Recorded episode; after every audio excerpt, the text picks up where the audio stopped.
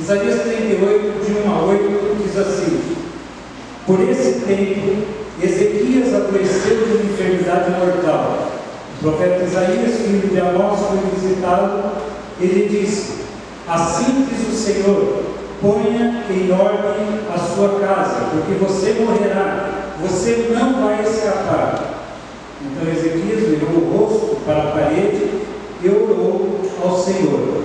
Ezequias disse: Ó Senhor, lembra-te de que andei diante de ti com fidelidade, com coração íntegro e fiz o que era reto aos teus olhos. E Ezequias chorou amargamente. Então a palavra do Senhor veio a Isaías dizendo: Vá e diga a Ezequias, assim diz o Senhor, o Deus de Davi seu pai. Ouvi a sua oração e vi as suas lágrimas. Acrescentarei 15 anos à sua vida. Livrarei das mãos do rei da Síria, tanto você quanto esta cidade. Eu defenderei esta cidade. Este é o sinal que você receberá do Senhor para indicar que ele cumprirá o que prometeu. Eis que farei retroceder 10 graus a sombra lançada pelo sol declinante no relógio de Acás. Assim o sol retrocedeu os 10 graus que já havia declinado. Só velho. Quero essa noite falar sobre os milagres que Deus faz em meio às nossas lutas.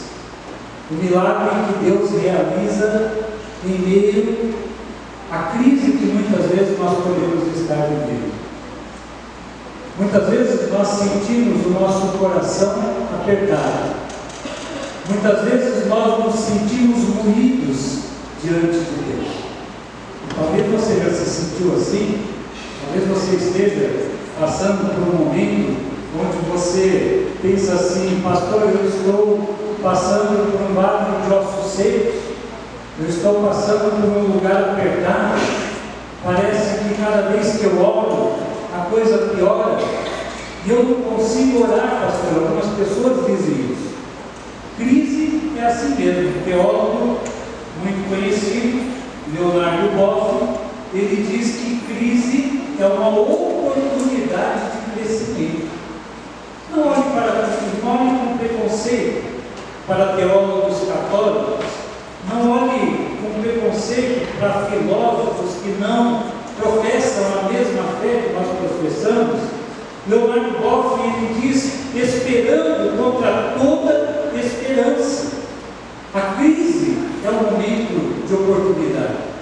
Quando nós passamos por alguma dificuldade muito grande, nós sentimos a mão de Deus sobre nós, Deus falando aos nossos corações, Deus direcionando a cada um de nós, e nós pensamos assim, como Deus é maravilhoso, como Deus está nesse lugar, e muitas vezes eu não percebo a presença de Deus, como Deus tem falado no meu coração, irmãos, nós vivemos numa igreja que vive muitas vezes contra a esperança do mundo. A esperança que nós colocamos é no Senhor.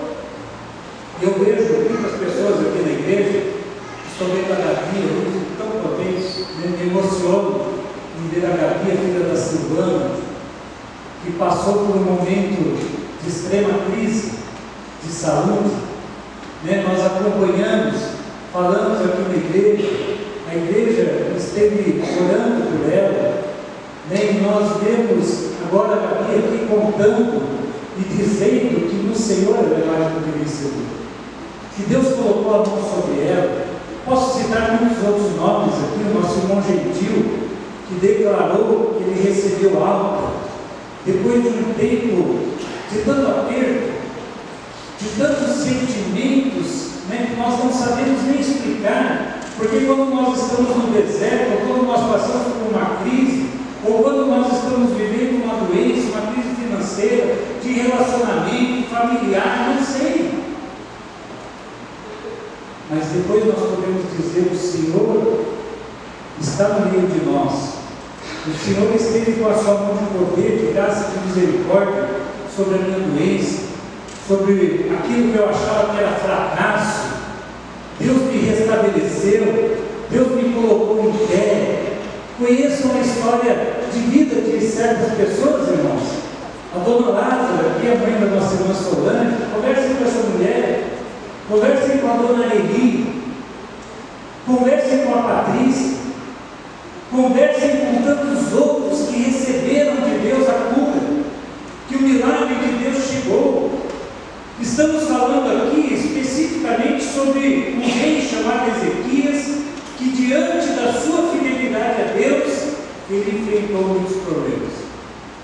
Então talvez você diga assim, nada vai acontecer comigo. Né? Porque eu oro constantemente, porque eu vou à igreja, porque eu sou fiel, porque Deus sabe o que vai no meu coração.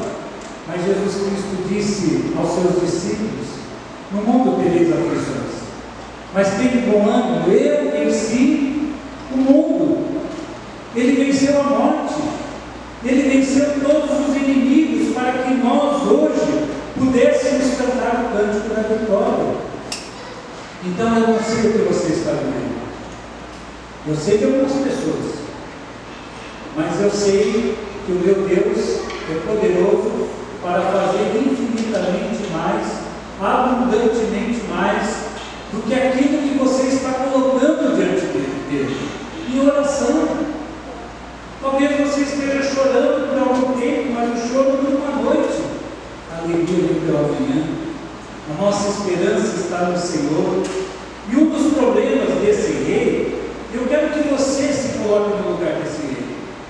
Nós não somos reis, não somos governantes, nós não temos cargo de autoridade, mas nós podemos nos colocar no lugar desse rei e receber de Deus a palavra que Ele quer deixar para os nossos corações. Um dos problemas do rei foi que o rei Senaqueribe, você pode ler depois no capítulo anterior, ele era rei da Síria e ele queria invadir Jerusalém. Irmãos, não é brincadeira não, era batalha mesmo. Não é batalha que nós dizemos assim, é uma batalha espiritual. Era uma batalha espiritual, mas era uma batalha humana de guerreiros, de armas poderosas, de homens que invadiam nações, de homens que matavam sem dó e piedade, e muitas vezes matavam em nome de Deus. A Síria, o texto diz que tinha um exército muito mais poderoso do que o exército de Judá, onde estava o nosso personagem Ezequiel. Já pensou? Um exército mais poderoso. É como você encontrar uma pessoa que quer te afrontar. É como você encontrar uma situação que foge do seu controle. Uma situação que parece um gigante que se levanta contra você. E você fala, e agora? O que, vai acontecer com a minha vida, na minha família? O que vai acontecer com aquilo que eu tenho projetado? Com as coisas que eu tenho colocado diante de Deus? com meus estudos, com a minha casa, com a minha família, com os meus projetos de vida, e agora o que vai acontecer? A Bíblia diz em Tiago capítulo 4 que a nossa vida é como vapor que vai, é como neblina que desaparece. E muitas vezes nós fazemos projetos, mas nós não colocamos nas mãos daquele que pode nos ajudar em todas as coisas. Fazemos projetos humanos, viajamos, Muitas vezes aceitamos algo que o inimigo nos oferece e não tem aprovação de Deus. O texto diz sobre a falibilidade dos projetos humanos. Quando não se coloca nas mãos de Deus, o texto diz assim: que o coração do homem faz planos, mas a resposta certa ela vem da boca do Senhor que nos fez. Eu posso imaginar as crises de Ezequias, preste atenção, crise política, crise econômica, crise social, crise religiosa. Ezequias era temente a Deus. Ezequias era fiel a Deus, e se você olhar para o texto, você vai ver que Ezequias restaura o culto a Deus e consagra todo o povo ao Senhor. Daí você pergunta: o que estava errado na vida de Ezequias então? O rei da Síria Síria afrontava a Deus e ao povo, dizendo que Deus, o Deus de Ezequias, não os livraria da destruição. É como uma pessoa que não que a sua, que a minha, que a nossa, chega para você e diga assim: aonde está o teu Deus? Por que, que você insiste em orar a este Deus? Você está passando por uma crise, por um problema muito sério, e essa pessoa vem e ao invés de te ajudar, ela quer destruir a sua esperança. Ela quer esmagar a sua fé. Ela quer dizer assim, olha, não adianta nada, sua família já está perdida, os seus negócios, a sua casa, os seus bens, tudo vai acontecer como uma destruição. E daí, irmãos, eu quero mostrar um texto onde Ezequias mostra que a sua fé era uma fé inabalável. O texto está em 2 Crônicas, capítulo 32. Eu quero que você preste bastante atenção nesse texto, porque o Ezequias que nós conhecemos e nós lemos aqui sobre ele, ele não estava querendo apenas ser fortalecido como rei, ele queria fortalecer o coração do seu povo. Olha que coisa linda. 2 Crônicas 32, versículos 7 e 8. Versículo 7.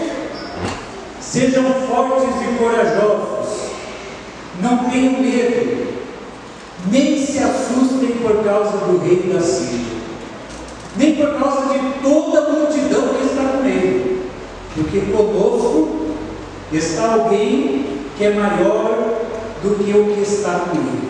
Amém? Conosco há alguém que é maior daquele que está com ele. Amém, irmãos? Amém. Amém.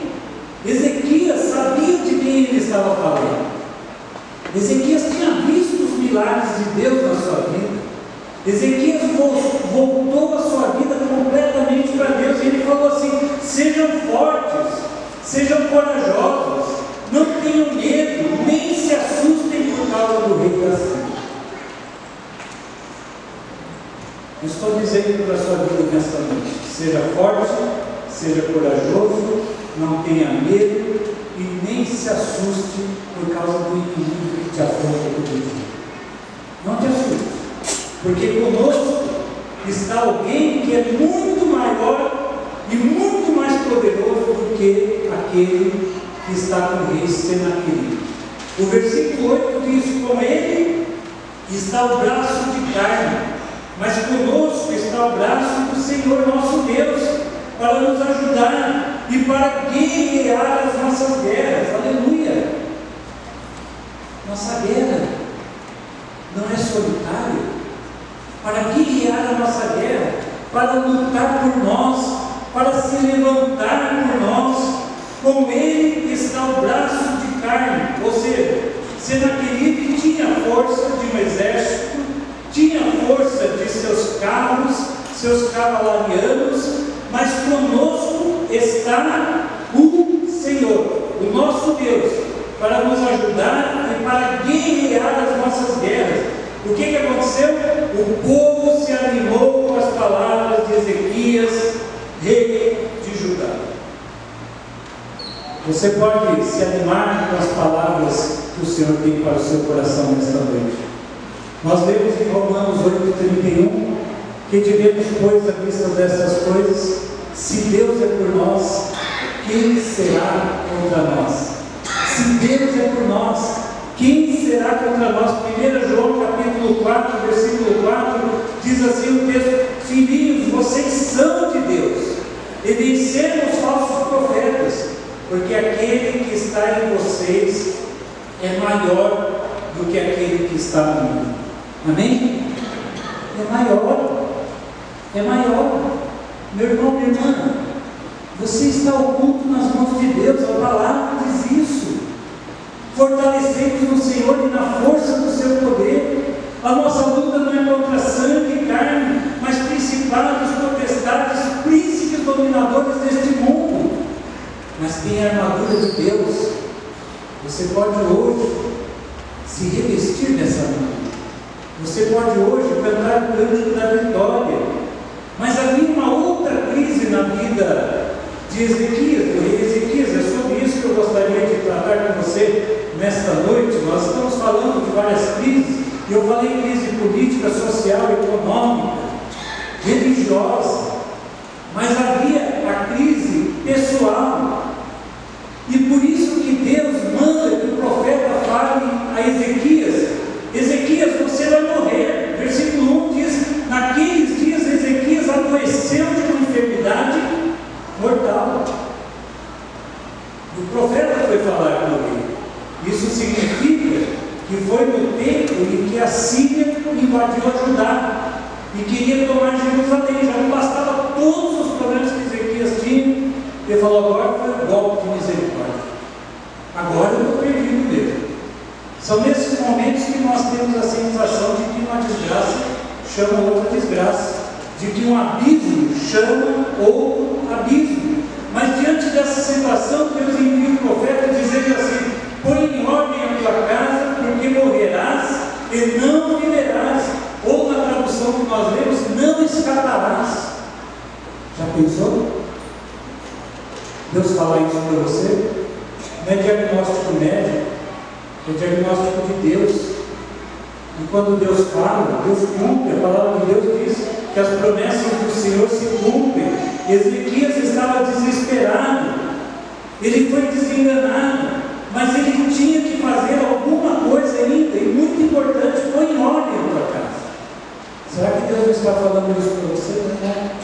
nesta noite? Não estou dizendo que a sentença é de morte, mas estou dizendo que nós temos necessidade de colocar alguma coisa em ordem na nossa vida, porque nós somos pecadores, nós nos desviamos dos caminhos do Senhor, não há um justo sequer, mas o nosso Deus é Deus tão gracioso, é Deus de tanta misericórdia, que Ele nos dá oportunidades. E nós podemos olhar para dentro do nosso coração e dizer assim: Senhor, o que, que eu preciso acertar? Eu não sei o que, que Ezequias precisava colocar em ordem, mas essa palavra de Deus é para nós também. Muitas vezes nós achamos que precisamos fazer isso somente em situações extremas, mas não. Hoje é o dia da bênção sobre a sua vida. Quando Deus diz ponha em ordem a tua casa, é que nós não precisamos pensar apenas na nossa casa como família, mas na nossa casa espiritual. É o Espírito Santo de Deus que habita em mim, no seu coração. É o Espírito Santo de Deus que habita nesse santuário de carne. E muitas vezes nós fazemos coisas que desagradam a Deus. Nós brigamos com irmãos, nós nos desentendemos muito fácil, nós não amamos ao nosso próximo como a nós mesmos. Nós não oramos, nós não colocamos a nossa vida como uma vida santificada diante de Deus. Coloque a sua vida pessoal diante de Deus. Pergunte assim para Deus, Senhor, o que quer que eu faça? Aonde eu preciso acertar algumas coisas para que o Senhor olhe para mim e diga assim, servo bom e fiel. Foste fiel sobre o pouco, sobre o muito te colocarei. O que, que você precisa fazer para que Deus olhe para você e diga assim: Este é o meu filho em quem eu tenho todo prazer? Assim como ele disse para Jesus: colocar em ordem a nossa vida espiritual e levar a vida com Deus a sério. Precisamos ter uma vida de oração, uma vida de leitura bíblica, uma vida onde nós amamos a Deus acima de todas as coisas e ao nosso próximo e ao nosso semelhante como a nós mesmos. Estamos fazendo isso. Colocar em ordem o nosso lar, viver o fruto do Espírito, amor, alegria, paz, longanimidade, benignidade, bondade, felicidade, mansidão, domínio próprio. Está lá em Gálatas, vai lá ler. Capítulo 5, versículo 22 e 23.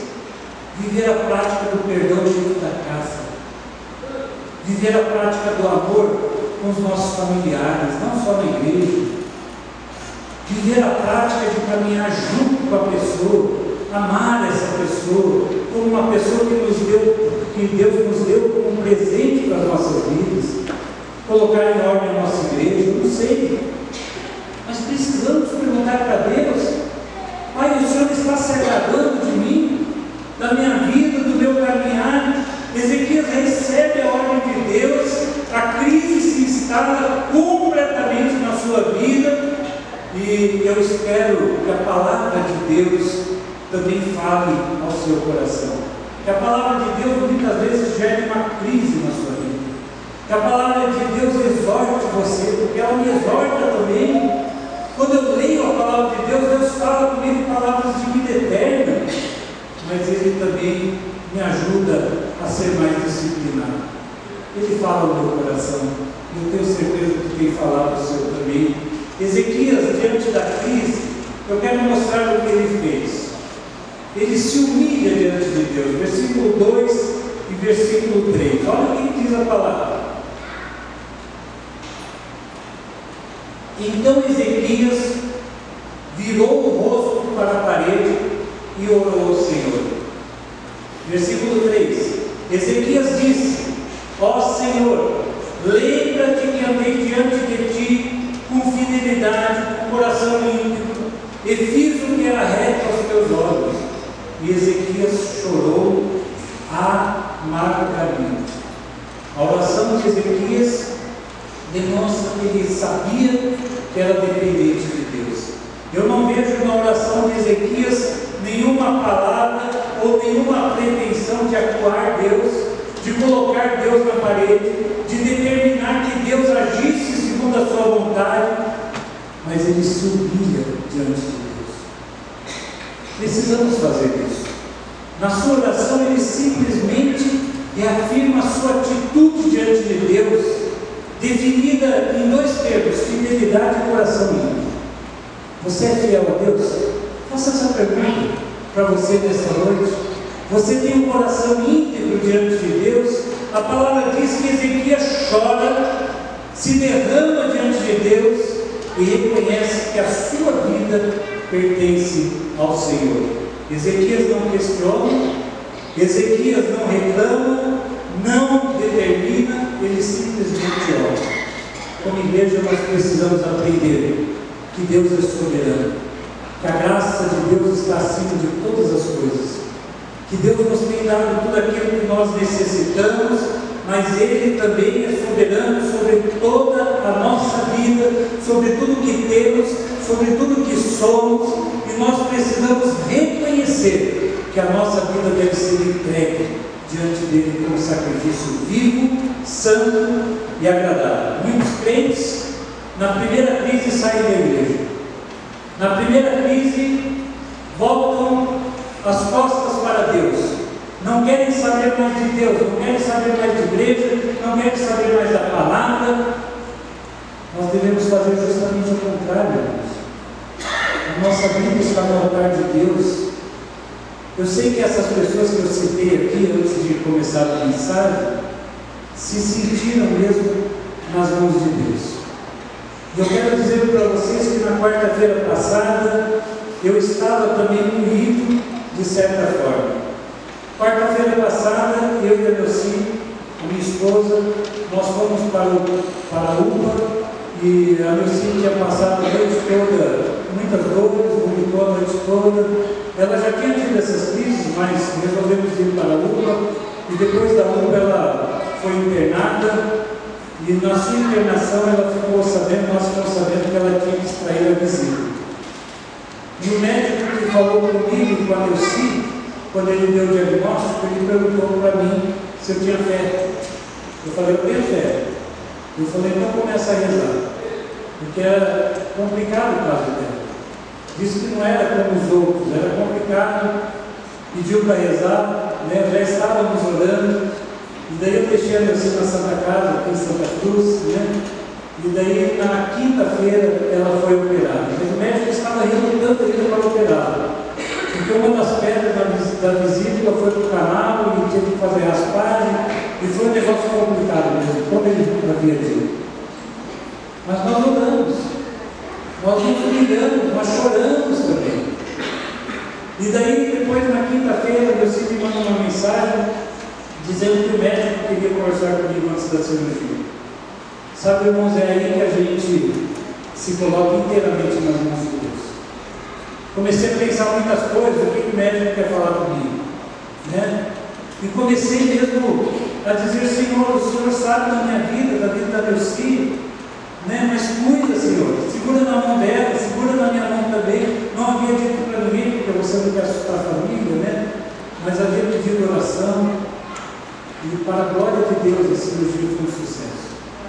Né? Você está ainda internado com algumas dores, mais dores comuns né, de uma cirurgia como essa. E nós louvamos a Deus, irmãos. Nós louvamos a Deus por aquilo que Deus fez, faz e fará. Nós louvamos a Deus porque na quarta-feira, antes dela fazer a cirurgia, e eu com o coração apertado, moído mesmo por certas coisas que nós havíamos ouvido, né?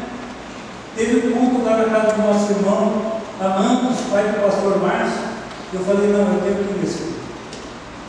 Eu já tinha falado para o pastor Márcio que eu ia falar no culto, mas ele falou com o filho.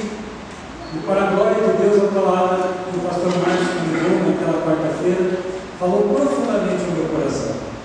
Porque a palavra foi de agradecimento, os dez leprosos, um volta para agradecer. E eu falei, Senhor, eu te agradeço, porque mesmo antes da bênção chegar, eu sei que o Senhor está cuidando de tudo. E nós devemos fazer isso, irmãos, como igreja de Jesus Cristo. Nós devemos buscar somente o Senhor. É Ele quem vai aliviar a nossa dor. É Ele quem vai nos abençoar. É Ele quem vai fazer com que nós estejamos mesmo no centro da Sua vontade. Há uma mulher na Bíblia chamada de mulher cananeia que ela chega para Jesus no momento em que ela está pedindo cura, libertação para sua filha, e ela diz assim para o Senhor que ele, ela quer que o Senhor cure a sua filha. E daí Jesus diz: não é correto tirar da boca dos filhos para dar aos cachorros. Sabe o que aquela mulher fala? Humildemente ela chega para Jesus e diz assim: Mas os cachorrinhos se alimentam das migalhas que caem da mesa dos seus senhores. E Jesus completa dizendo: Ó oh, mulher, grande é a tua fé, faça-se contigo como queres. E desde aquele momento, a sua filha ficou sã. Humildade, reconhecer a soberania, o senhorio de Deus, mesmo no momento de crise, mesmo no momento de dor, busque ao Senhor, ofereça a sua vida nós temos, Ele que nos consola nas nossas crises mais graves, é Ele que vai dar força para que nós possamos passar pelas tentações vitoriosas também. O nosso Deus, Ele está aqui, está falando ao seu coração nesta noite. Ezequias recorre a Deus porque ele entendia que a sua vida estava nas mãos de Deus. Isaías, ele não questiona nada. Porque quando Ezequias chora, pede mais um tempo para Deus, Isaías tem que dizer para o rei que Deus havia ouvido a sua oração. Deus tinha visto as suas lágrimas. Quem sabe Deus está ouvindo a sua oração nesta noite? Está ouvindo a sua oração? Está vendo as suas lágrimas?